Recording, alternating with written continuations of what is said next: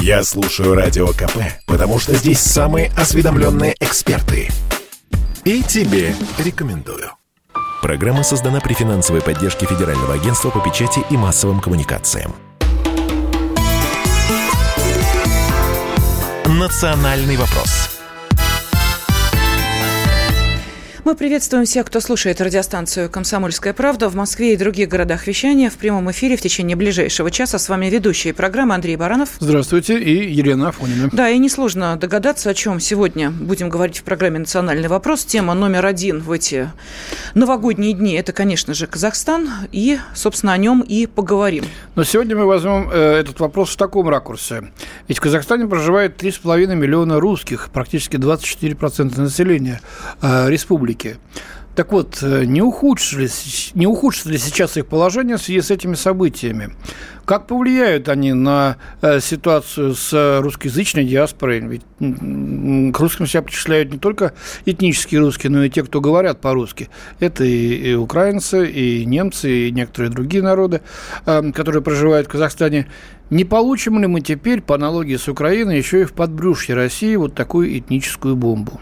Вот, собственно, эти темы мы и обсудим сегодня и э, с нашими экспертами, и, конечно же, с вами. Поэтому сразу и э, WhatsApp, Viber, и Telegram, и SMS номер плюс семь девятьсот шестьдесят семь двести ровно девяносто семь ноль два в вашем распоряжении. И ответ на вопрос, не ухудшится ли положение э, русских в Казахстане. Вот ответ можете отправлять на вышеназванный номер. Ну и, конечно, если сейчас сейчас смотреть по информлентам, то э, началась эвакуация граждан России из э, Казахстана. Те, кто изъявил желание уехать из страны, МИД нашей страны зарегистрировал э, более 1600 россиян, которые желают выехать из Казахстана вывозными рейсами. Лена, ну речь в первую очередь нужно пояснить нашим радиослушателям. Идет речь о туристах, которые там оказывался, и тех, кто приезжал туда навестить родственников или по каким-то делам. То есть сейчас в первую очередь это, это не, не те, кто а, проживают там постоянно, а россияне, прилетевшие в Казахстан в воле судеб на Новый год и оказавшиеся в этой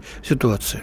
Да, но, может быть, есть и те, кто в связи с этими событиями э, хочет э, стать гражданами э, России или уехать из Казахстана на какое-то время. Вот давайте мы и эм, сейчас узнаем, как воспринимает русскоязычное население Казахстана то, что происходит в стране. На связи с нами историк и автопутешественник Андрей Андрей Ермоленко. Андрей, здравствуйте, приветствуем вас. Добрый день. Здравствуйте, Андрей. Да. Ну, давайте мы начнем, наверное, с самых напряженных дней. А это четвертое, пятое, шестое, вот те самые дни, когда ситуация накалялась, и было не очень понятно, чем обернутся сначала экономические требования, потом уже а, бунт и мародерство. Не пойдет ли это в сторону националистической, будем так говорить, ноты, не внесут ли ее. И вот, когда мы общались с нашими журналистами, которые, естественно, приехали туда, все в один голос говорили, да нет, как-то эту карту решили не разыгрывать. Это так?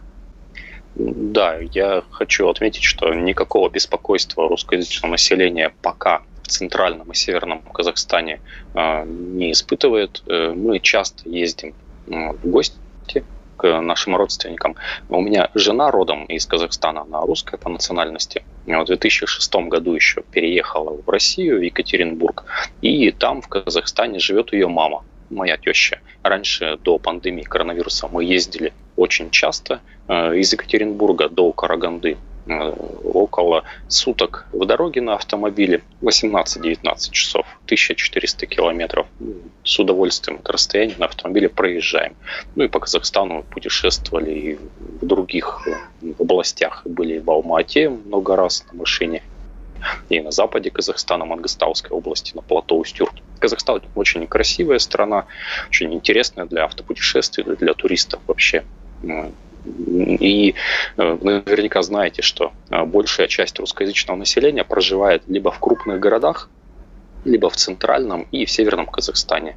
Это связано и с освоением Казахстана как э, такого угольного, крупного угольного бассейна, железнорудного, меднорудного бассейна. Да, я вот должен, например, сказать, что э, в Усть-Каменогорской области Казахстана сейчас 70% населения до сих пор составляют русские.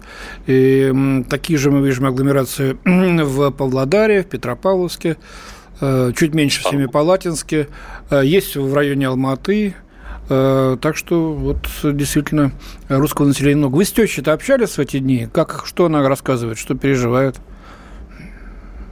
Более того, мы там находились, мы ездили угу. к ней на новогодние каникулы, выехали 2 января из Екатеринбурга. 2 же января поздно вечером были в Караганде, пригороде Караганды небольшой шахтерский поселок Сарань, откуда родом моя жена. Э, и все вот наступление, развитие этой ситуации проходило на наших глазах, с нашим участием, можно сказать. Э, вначале ничего не предвещало, ну, новости какие-то в третьестепенной значимости про Э, митинги э, на западе Казахстана, в Мангыстауской области, в городах Актау, уже на Озене, э, в связи с повышением цен на газ. Газ для казахстанцев – это не только бытовой газ для приготовления пищи. Но и топливо а, для машин. Да, это, это топливо для автомобилей, причем в основном в западном Казахстане автомобилисты используют жиженый газ. Э, и, и рост его стоимости вдвое, конечно, это очень странное действие.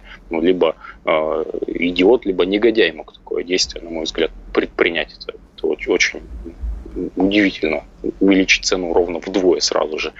Э, и буквально день за днем, там, 3 э, января, небольшие локальные сообщения о митингах в городах. 4 января столкновение с полицией, стрельба в Алма-Ате, в Талдыкургане, в Кызылорде, в Таразе, в Караганде тоже митинг, ну, там, без, без насильственных действий в отношении правоохранителей. Пятого э, в середине дня отключили э, проводной телефон, сотовую связь, э, мобильный интернет, перестали работать безналичные платежи, банкоматы мгновенно опустели. Ну, 5 6 все эти дни такой информационный вакуум, дискомфортно, конечно. И 6 мы поехали уже обратно э, в Екатеринбург через э, Астану, нынешний Бурсултан, через э, Кокчетав, Щучинск, Петропавловск и домой. Ну, в это время уже было объявлено о том, что ОДКБ посылает туда миротворческий контингент, основу которого, естественно, составляют российские военнослужащие. Вы не ощутили как-то вот реакцию на это? Не было ли там слов оккупанты, страна-агрессор? То, Андрей, мы... мы объясним, да, почему мы это имеем в виду. Э, дело в том, что вот э, когда министр обороны нашей страны заявляет о том, что информационная война является одной из основных, которая сейчас ведется, э, после того, как было принято это решение, тут же, как вы знаете, я думаю, что не вам рассказывать, что тут же в мессенджерах, социальных сетях, в интернете появились вот эти эм, посты, где говорят, ну все, ну все, вот теперь, значит, это сыграет э, против русскоязычного населения Казахстана, потому что будут обвинять, даже не буду пересказывать э, весь этот э, грязный слив, который тут же начался. Вот вы ощутили это а, перемену отношений или ее не было? Нет, не ощутил такой перемены отношений. Ну, еще раз отмечу, мы были в центральном Казахстане, э, в Караганде, город, ну, наверное, наполовину русский и русскоязычный на 95%, и в северном Казахстане, и там русского населения преобладающее количество. Там, мне кажется, и не могло в принципе быть таких настроений. Я не исключаю, что такие настроения могли быть в южном Казахстане, где ну, этнический состав, он сильно другой, и даже казахи, южные казахи, они сильно отличаются от э, казахов центрального и северного Казахстана. Э, ну, можно разбираться там в жузах различных, но они прям вот культурно-исторически даже другие. Э, казахи центрального северного Казахстана, они живут в крупных городах, и многие из них даже по-казахски не говорят. Конечно, у них культура основывается на, на русской э, культуре, на литературе, на, на письменности. Они не писать, не говорить по-казахски многие из них не умеют. Но на юге, я думаю, да, мы бы почувствовали. Кстати, вот такой под вопрос. Планы перевода на, на латиницу э, казахского э, языка как воспринимаются среди казахов?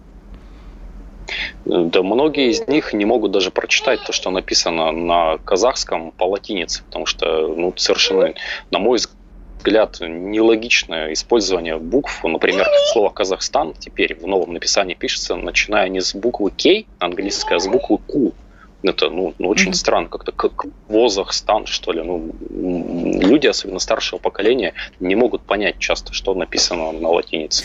Я думаю, что это не очень Ну, отсекается многодесятилетний пласт культуры. Просто то, что написано кириллицей, если перейти на латиницу, молодежь уже просто не будет Андрей, не а как освоить. за вот этими процессами э, смотрит русскоязычное население Казахстана? Мы же понимаем, что это началось не вот э, год-два назад. Эта ситуация, она ведь, э, ну, практически десятилетие точно постепенно готовилась различными действиями, мероприятиями, отношениями властей. Вот, э, казалось бы, Казахстан... Забери, Егорыч.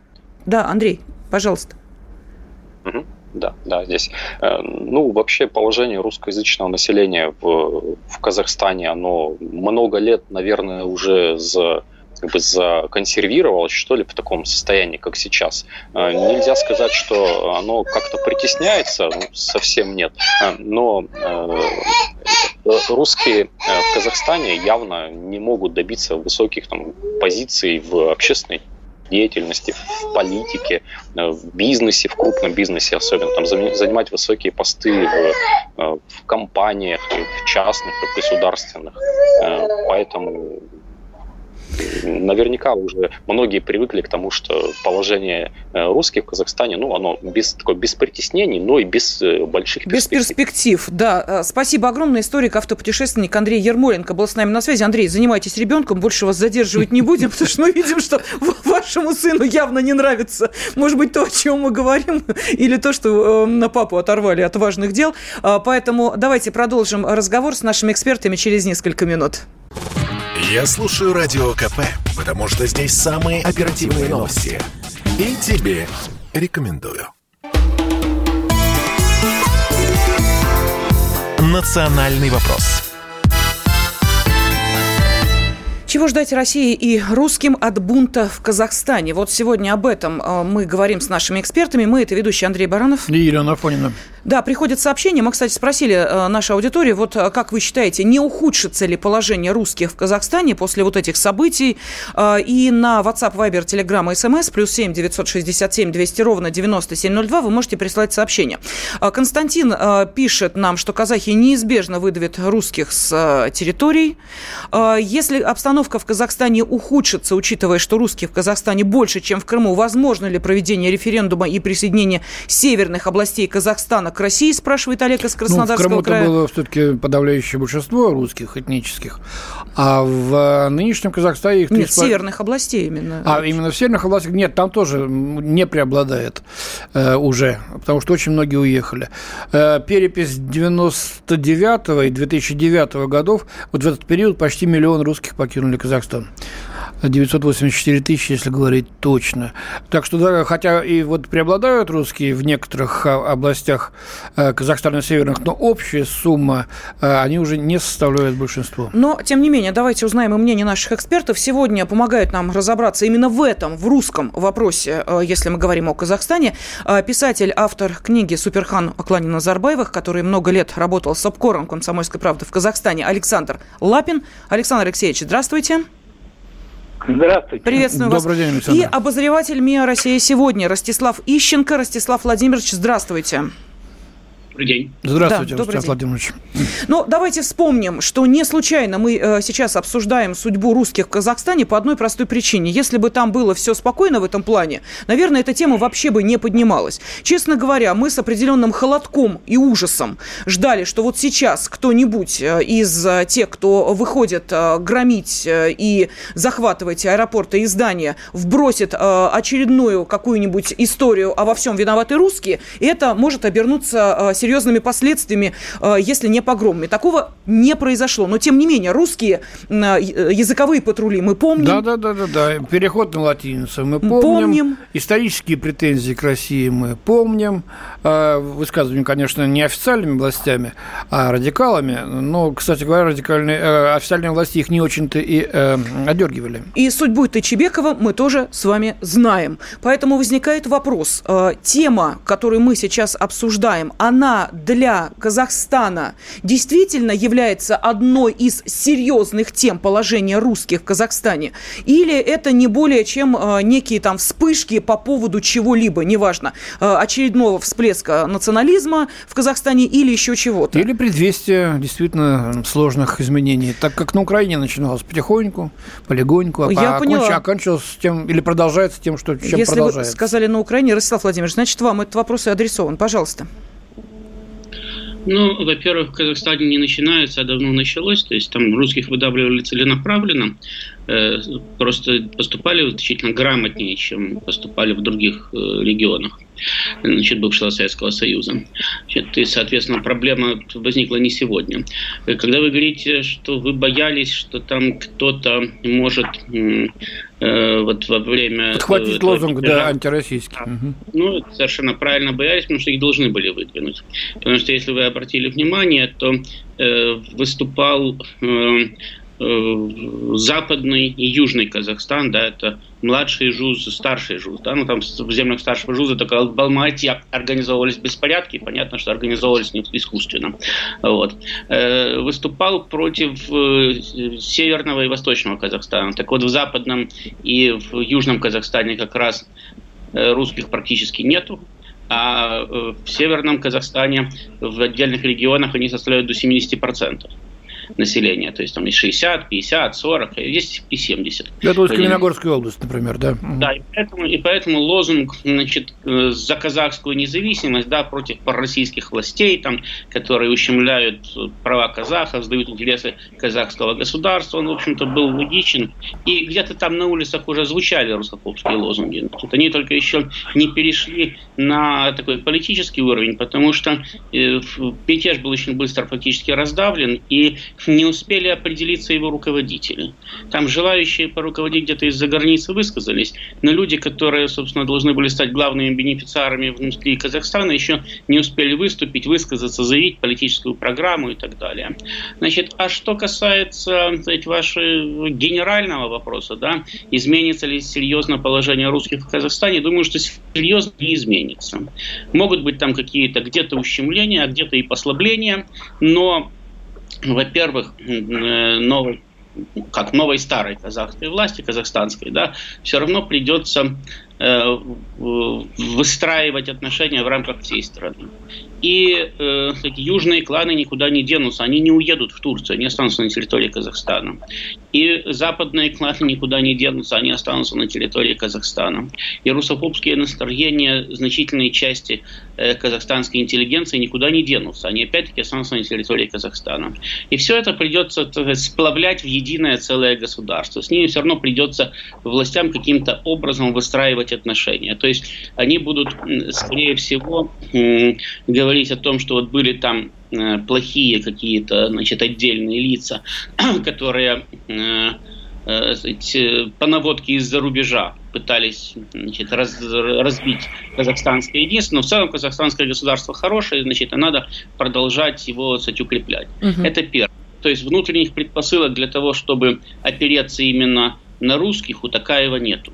Значит, у него скорее все-таки э, идея вот этой вот назарбаевской политики, ну, в ее таком чистом виде, да, должна продолжаться. Ну, зато его, извините, пожалуйста, что я вас прерываю, зато его, так сказать, заявления на русском языке были озвучены. Да. Я уж не да. говорю о призывах к КДКБ вести свои миротворческие Там, Потому что он плохо говорит по-казахски. А, это уже Александр Лапин выступает. Вы знали, да. Назарбаев в свое время был главным интегратором то есть он пытался восстановить Советский Союз самым первым. Значит, еще никто в России об этом не чесался, а Назарбаев уже пытался. Но Согласен. это не помешало ему построить угу. казахское националистическое, я бы даже сказал, государство в результате. Потому что есть желание, есть объективные предпосылки. С другой стороны, у российских властей тоже не будет возможности особенно сильно давить на казахстанскую власть, потому что ее надо укреплять сейчас.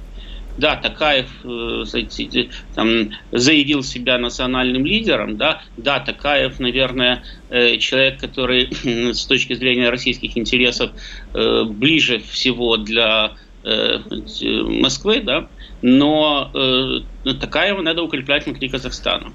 И если э, дать возможность обвинить его в том, что он просто совершенно пророссийский политик, который выстраивает не, казах, не казахстанское государство, да, а русское государство на территории Казахстана, то, естественно, он э, позиции в части, причем значительной части, именно казахской части общества, потеряет. И поэтому давить на него особенно сильно по поводу того, чтобы он э, резко менял политику, не будут. Поэтому, возможно, куда-то там в отдаленной перспективе, да, значит, более разумный баланс между русскими регионами и казахскими регионами возникнет. Возможно, даже возникнет какая-то идея федерации в Казахстане, да, для того, чтобы угу дать возможность сказать, э, ну, полнее реализовывать свои права на этой территории. Но вот прям сегодня на завтра, да, там изменить юридический статус Северного Казахстана или изменить юридический статус русских в Казахстане, я думаю, что это просто сейчас физически невозможно, исходя из интересов как России, так и, собственно, Александр Алексеевич, вот по поводу статуса русских в Казахстане, что вы-то э, скажете? Действительно, Значит, особенно в Северном Казахстане. Никакой, так сказать, особенной роли если сказать точно, вообще никакой роли ни в политической, ни в экономической жизни русскоязычная община там не играет. Это первое. Что касается дальнейшего, так сказать, э, будущего, ну, поживем, увидим. Сегодня я разговаривал с Алматой, мне ребята говорят, никаких претензий к русским нет.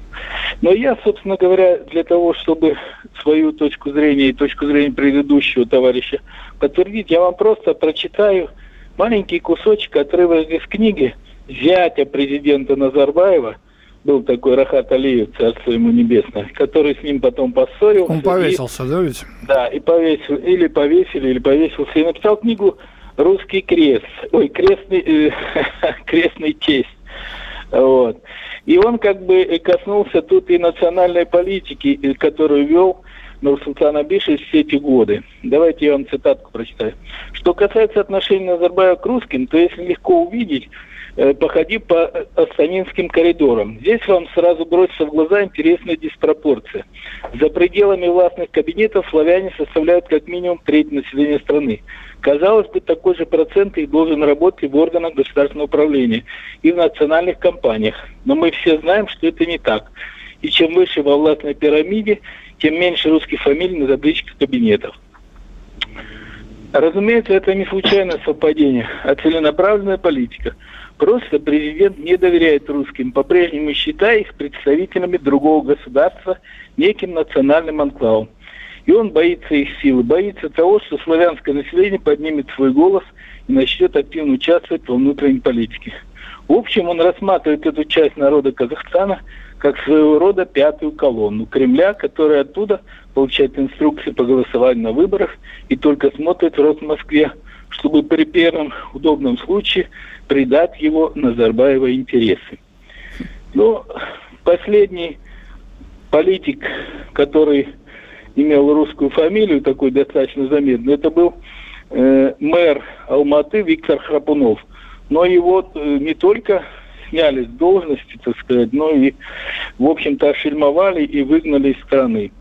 Ну, если Александр хотите, Алексеевич, еще... прошу прощения, да, мы сейчас а, прервемся буквально вот на несколько минут новости середины часа, и мы продолжим говорить о том, какая судьба ждет а, русских в Казахстане после вот этих событий. Национальный вопрос. Я слушаю Радио КП, потому что здесь Сергей Мартан, Дмитрий Гоблин-Пучков, Тина Канделаки, Владимир Жириновский и другие топовые ведущие. Я слушаю Радио КП и тебе рекомендую. Национальный вопрос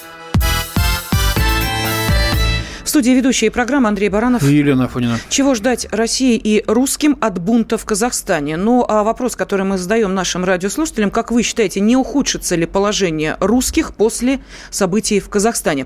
Пожалуйста, на WhatsApp, Viber, Telegram, SMS, плюс 7 967 200 ровно 9702 вы можете отправлять сообщения с ответом на этот вопрос. Помогают нам разобраться в ситуации э, писатель э, и человек, который много лет работал с обкором «Комсомольской правды» в Казахстане, Александр Лапин. Александр Алексеевич прекрасно прекрасно знает эту страну.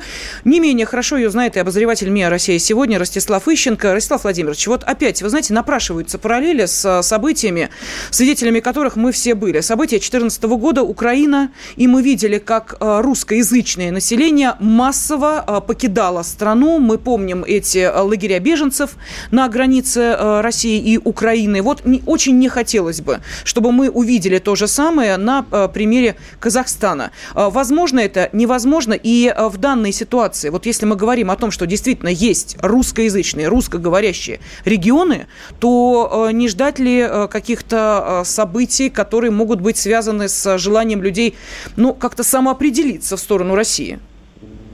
Нет, не думаю. Во-первых, все-таки учтите, что на Украине началась к моменту гражданская война, и э, то русскоязычное население, которое миллионами бежало с Украины, оно подвергалось опасности от такого же русскоязычного населения.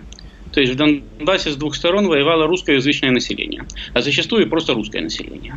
Это как раз большая часть украиноязычной из Галиции выехала в Россию в это время на заработки и спасаться от мобилизации. Значит, Значит, вот. Что касается Казахстана, то я повторяю, во-первых, мятеж, по сути дела, уже подавлен, идут зачистки. Значит, во-вторых, если, как я уже сказал, с моей точки зрения, положение русских в ближайшие там, годы, там, не пару лет как минимум, вряд ли серьезно изменится – ну, потому что там существует определенная законодательная база, да, на основании которой это, э, которая определяет, собственно, положение русских, да, значит, то положение России в Казахстане значительно укрепится. И не только в Казахстане, а во всей Средней Азии. Я даже сказал бы на всем пространстве СНГ, потому что вот эта вот операция по э, руководству фактически Россией э, контингентом ОДКБ, который был введен в Казахстан, она сразу же убивает несколько зайцев. Во-первых, она укрепляет казахстанскую власть, давая возможность подавить мятеж без, особых, без особой оглядки по сторонам. И во-вторых, она демонстрирует вес и роль России в самом АДКБ. Потому что еще совсем недавно даже Лукашенко говорил, что ни один белорусский солдат никогда не покинет территорию Белоруссии. А сейчас, как зайчики, 200 белорусских спецназовцев отправились в Казахстан, и никто не вспомнил, что это не территория Белоруссии. И самое главное, что командовать назначен российский генерал. Хотя до этого ВДКБ все время тоже страдали по поводу того, что как это русские будут нами командовать, мы сами с усами. Значит, все противоречия моментально исчезли, значит, и сразу же всем абсолютно стало понятно, что, по сути дела, свое влияние в, приграничных регионах, в пространстве бывшего СССР, ну, за исключением разве Прибалтики, там, Украины, э, там, Грузии, Россия восстановила. Значит, поэтому э, понятно, что ухудшаться положение русских в Казахстане как минимум точно не будет. Да? Значит, какие-то конфликты, да, ну, бытовые конфликты, безусловно, возможно, не есть всегда, они и между русскими есть. Да? Значит, здесь они могут приобретать, безусловно, национальный характер, наверное, приобретали, но вы понимаете, что бытовой конфликт и конфликт, э, там, который ведет к гражданскому противостоянию, все-таки разные конфликты. Значит, и, э, повторяю, все-таки эти регионы, да, там, где проживают в большинстве своем проживают русские, там, где в большинстве своем проживают казахи, они разделены очень большими малонаселенными пространствами. То есть там нету, такого, нету такой плотности населения, какая была на Украине, нету такого противостояния населения даже по э, результатам, допустим, голосований, да, какое было на Украине, которое стабильно делило страну пополам. Значит, там не было до этого серьезных предпосылок к гражданскому конфликту. Значит, были где-то в 90-е годы попытки каких-то там, сепара, э, сепаратных образований со стороны э, казачества да, в северных регионах Казахстана, но они э, даже не успели как-то материализоваться. То есть еще даже не было понятно, это претензия на какую-то культурную автономию или это претензия действительно на э, сепарацию каких-то регионов от Казахстана. Эти попытки были, по сути дела, сразу же задавлены. Вы помните, что даже, кстати, при помощи России – Значит, тогда даже по этому поводу, насколько я помню, Лимонов сидел в тюрьме. Значит, потому что ну да, он... это Усть-Каменогорское дело знаменитое, кстати говоря. А вот о нем спрашивали. В этом деле тогда, кстати, немножко поучаствовать. Вот. Поэтому это все уже, кстати, давно было и быльем поросло. Понятно, что сейчас общая ситуация в связи с укреплением позиции России и в Казахстане, и в других республиках будет меняться. Но если вы посмотрите на изменения, которые ухудшали позиции русских там, они происходили не э, сегодня на завтра, завтра. Ну, за исключением государств, где, как в Таджикистане, началась гражданская война. Они происходили годами и десятилетиями, эта позиция менялась постепенно. Значит, и назад отыгрываться это будет как минимум годами. Потому что это требует, во-первых, осознания новыми властями новой реальности, во-вторых, изменения правовой базы там, и так далее и тому подобное. Ну вот, допустим, э, власти Казахстана да, совсем недавно декларировали э, при поддержке, кстати, Назарбаева решение перейти на кириллицу в этом самом в, на, латинский. На латинский. О, на, латинский, на, на, латин, на латинский алфавит, да, заменить кириллицу латиницей. Вот они сейчас это решение отзовут, или они его будут поддерживать дальше. Это, кстати, будет вот. хороший лакмусовый бумажка. А у меня вот, э, простите, да, что, Ростислав Владимирович, перебиваем, просто Александр Алексеевич э, тоже э, готов поддержать эту тему. Вот можно э, конкретно, вот смотрите, э, были языковые патрули, был Куат Ахметов, который, э, как мы понимаем, дело было возбуждено. Где он сейчас находится? На Украине. Он находится через Грузию, туда убежал. А почему убежал? Почему Тычебеков сидит, э, сидит а Ахметов э, находится на ну, Украине? Давай я скажу, кто такой Тычебеков, не все помнят. Э, ну, это человек, который защищал защищал статус э, русского языка, да. говорил о том, что Казахстан это часть э, России, построенная русским, и так далее, и так далее. То есть говорил, э, в общем, то, о чем говорим мы ну, сейчас правду здесь. Говорил, да. да, за это он сел, причем, ну, достаточно на большой срок. Тут просил российское гражданство, не дали российское гражданство Тайчебекову. Ладно, не дали. Александр Алексеевич, у меня вопрос следующий. Скажите, пожалуйста, да. вот то, свидетелем чему мы стали, когда изменяются учебники в, в казахстанских школах, когда вдруг неожиданно появляется казахский голодомор, Голодомор, когда Россия становится виновницей всего. Вот Ростислав Владимирович говорит, будут отыгрывать постепенно. А, не знаю, в данной ситуации этой постепенности дождемся или нет? Дождутся ли русские, которые говорят, слушайте, заберите нас уже оттуда, мы хотим российское гражданство получить и не можем этого сделать, должны русский язык сдавать наравне со всеми. Ну, видите, сколько сразу клубок, какое негодование. Ну, русский язык, получать знаю, российское будут, гражданство, они не да, могут, будут, да, без... Да. Я не, не очень верю, что будет, будет ли э, отыгрываться в обратную сторону, это первое, да. Второе, сегодняшнее выступление или нынешнее выступление, это чисто казахские разборки, да, это идет определенная как бы борьба за власть, и к этому выступлению подключились люди, которые приехали, например, я сегодня разговаривал со своими друзьями, много киргизов, которые прибыли, так сказать, из Киргизии, много э, из узбеков и очень много радикалов э, исламистского толка. Что касается русскоязычного Простите, населения... простите, Александр Алексеевич, киргизы э, приехали в Казахстан? Конечно. А зачем да. это? А почему же тогда власти Киргизии говорят, не было там Что? граждан ну, нашей страны на баррикадах? Я понимаете? за власти Киргизии не отвечаю. Я угу. просто сегодня разговаривал с, со своими друзьями из Алматы. Сегодня, кстати говоря, удалось э, сотовую связь подключили, удалось поговорить, хотя, а другие виды связи пока не работают. Вот. А что касается вот э, русскоязычного населения, его судьбы, да, я просто на конкретном примере могу сказать. Вот у моего друга, который сейчас э, последний сын растет, он готовит его э, в английской школе к отъезду. Он поедет либо в Израиль, либо поедет на Запад. Три дочери. Одна живет в Канаде, одна живет в Лондоне.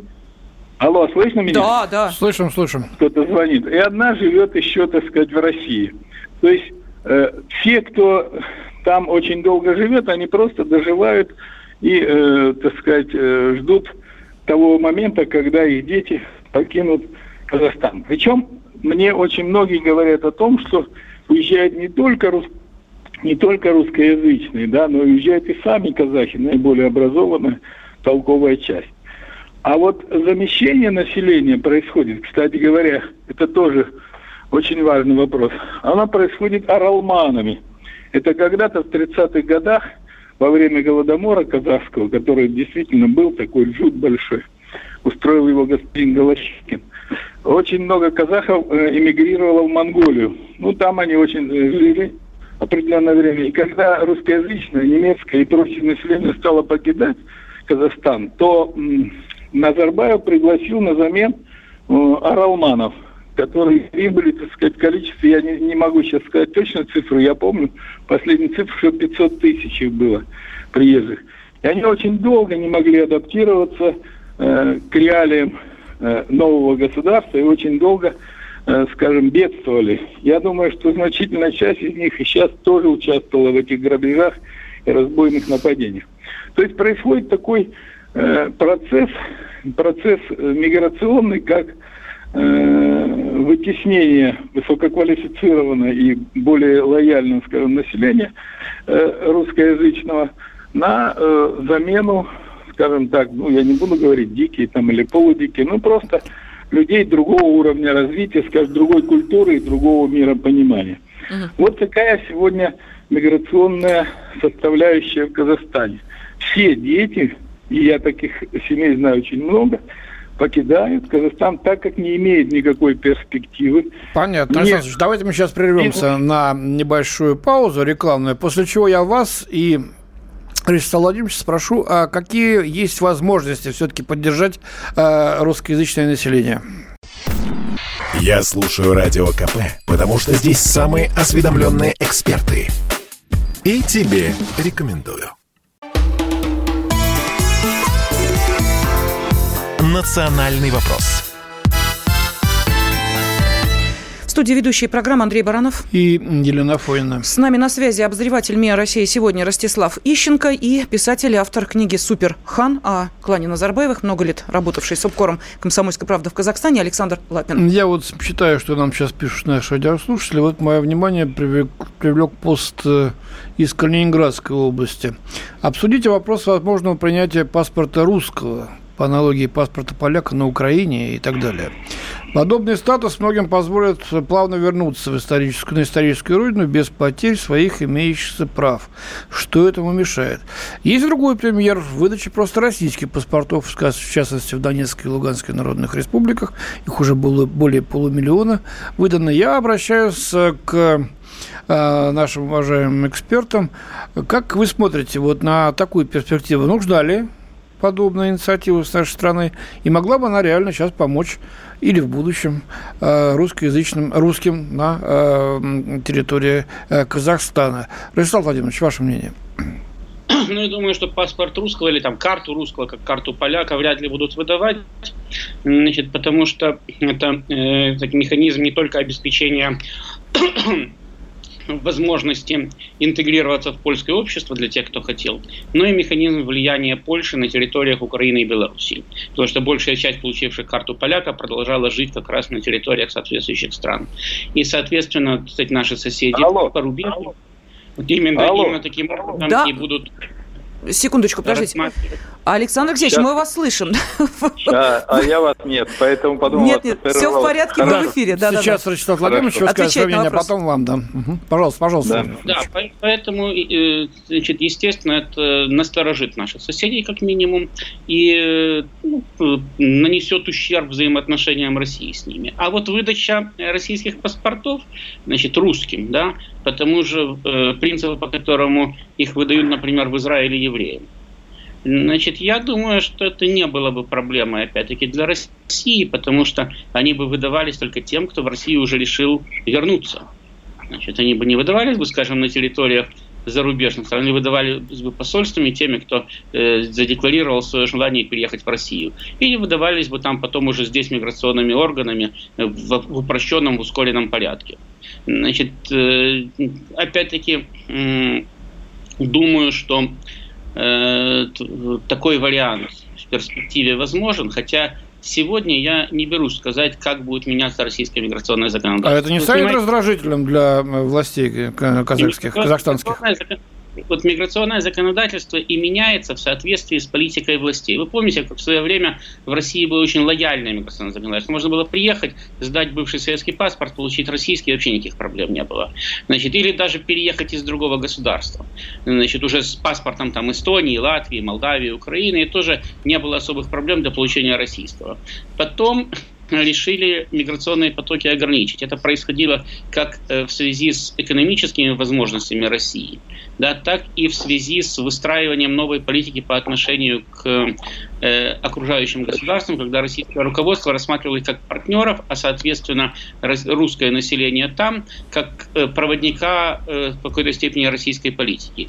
И до сих пор вот это запретительное законодательство действует. Например, могу сказать, что только последние 8 лет да, э, несколько ослабил э, запрет фактически на переезд в Россию с Украины, потому что до этого, до 2014 года, российское миграционное законодательство, прописанное именно для Украины, действовало таким образом, что получить российский паспорт было невозможно, потому что для получения российского паспорта надо было вначале получить подтверждение об отказе от украинского гражданства, а отказаться от, а получить подтверждение можно было только в том случае, если президент, который раз в год подписывал указы о выходе из украинского гражданства, причем они превышали там 10-20 штук. Значит, после этого вам еще выдали справку. Вот, то есть нереально было понять. Сейчас это чуть-чуть меняется. Но опять-таки, миграционная политика российских властей менялась в соответствии с российской политикой по отношению к ближнему зарубежью в связи с тем, что туда началось активное проникновение Запада и натовских государств. Сейчас политика на, в, в ближнем зарубежье меняется опять-таки. Потому что э, Соединенные Штаты оттуда вытесняют. Не попытается ли Россия опять выстроить значит, новые отношения с местными режимами за счет того, что э, э, не будет выдавать паспорта, скажем, или будет с ограничением выдавать паспорта местным русским, я сказать точно не могу. Россия, в принципе, заинтересована в притоке славянского населения.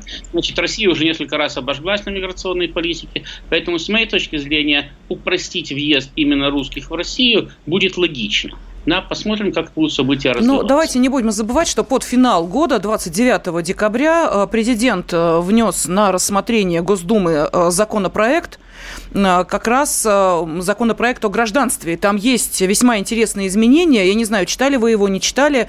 Есть там пункт, который касается аптации изменений государственной границы Российской Федерации. И вот там э, есть э, то, о чем можно будет поговорить в будущем. Буквально одна цитата mm. наш слушатель из Ставропольского края. «Я родился в 88 году в октябре. Э, после окончания школы в пятом году сразу же уехал в Россию. Родители русские попали в Казахстан после института по распределению. Гражданство получил за один год. Это полностью от первого заявления в Казахстане до получения паспорта в России. Этому помогла программа Путина. Просьба ее вернуть на 2-3 года, и народ вернется спокойно. Вот э, такое мнение из Ставропольского края. Да, Александр Алексеевич, а тот же вопрос вам. Вот, да. Э, пожалуйста, что вы скажете по поводу Я упрощения процедуры? Как, да, как в таких случаях говорят, я полностью согласен с окончанием речи предыдущего оратора, э, но моя позиция вообще э, достаточно радикальная. Я считаю, что все русские должны возвращаться на родину для того, чтобы работать здесь и поднимать свою страну а не, извиняюсь за выражение, и шачить на кого-то, значит, там, на национальные государства, будь то Казахстан, Киргизстан или Ну, все, у многих там Это семьи, первое. смешанные семьи, потом, ну... Ну, там... они все равно уезжают, понимаете? Есть определенные закономерности, целесообразности, которые мы не можем преодолеть. Это отток населения.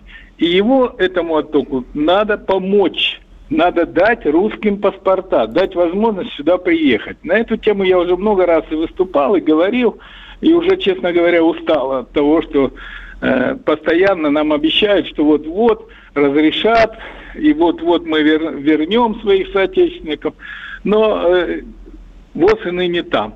Поэтому моя позиция такая, что, э, собственно говоря, мы должны как израильтяне, да, собирать всех Александр Алексеевич, ну простите, мы тогда проблема же это население. можем потерять э, вообще статус русского языка в этих э, странах. Ну просто а зачем э, наравне, например, с казахским языком э, русский язык, если на нем говорит э, там э, какая-то минимальная часть населения? Зачем? Понимаете, так... вы, да. вы, вы говорите о статусе и о каких-то э, общеполитических вещах, а я говорю о живых людях, которые могли бы принести пользу этой стране, потому что я сам такой же и приехал сюда, э, извиняюсь, уже в 89 году, а потом в 90 году, в 92-м перевез свою семью сюда и был счастлив, что я оттуда выбрался.